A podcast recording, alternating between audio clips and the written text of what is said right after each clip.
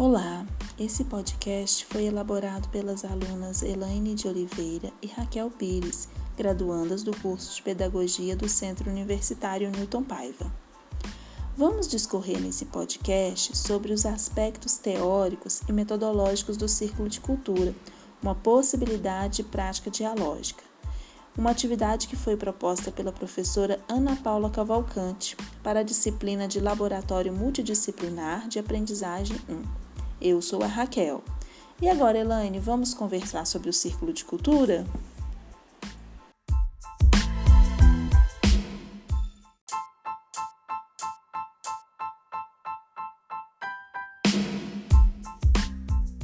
Ninguém educa ninguém.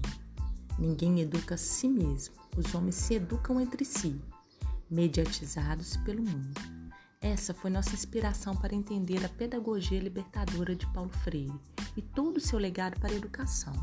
A partir de agora, devemos desconstruir tudo que conhecemos, vivemos ou entendemos sobre educação.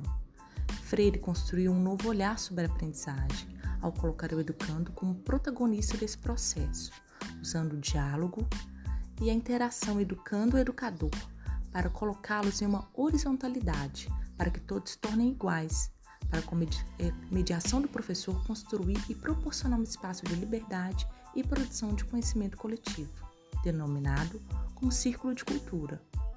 O Círculo de Cultura surgiu em Angicos, no sertão do Rio Grande do Norte, com o objetivo de substituir as chamadas classes de alfabetização, porque Freire propunha que a educação fosse oposta ao que ele chamava de educação bancária, onde o professor era o único detentor do conhecimento e desse então lugar ao aprendizado pautado pela interação, em que o professor fosse o mediador, facilitador do processo, através do diálogo e da troca de experiências.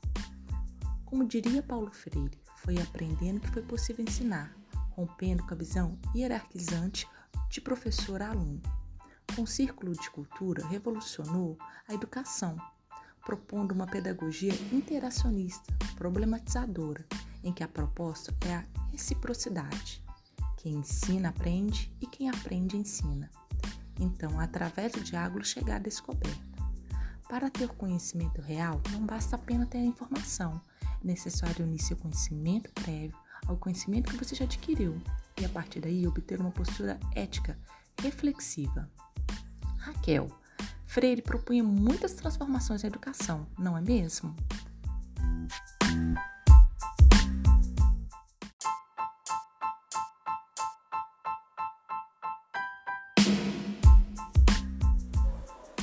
É verdade, Elaine.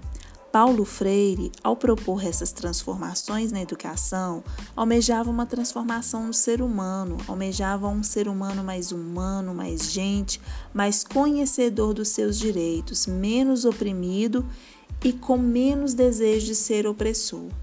Almejava construir cidadãos críticos, capazes de transformar o mundo, a sociedade e que tenha a capacidade de entender que ele é capaz dessa transformação através do seu voto, da sua consciência de classe. Podemos observar esse desejo de Paulo Freire em um trecho da sua última entrevista.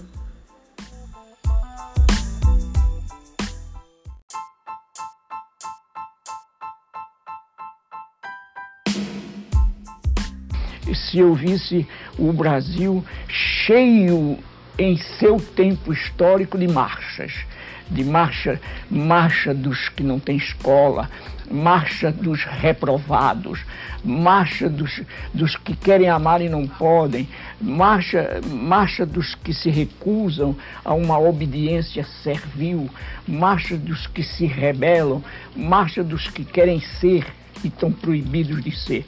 Eu acho que, que, afinal de contas, as marchas são, são andarilhagens históricas pelo mundo.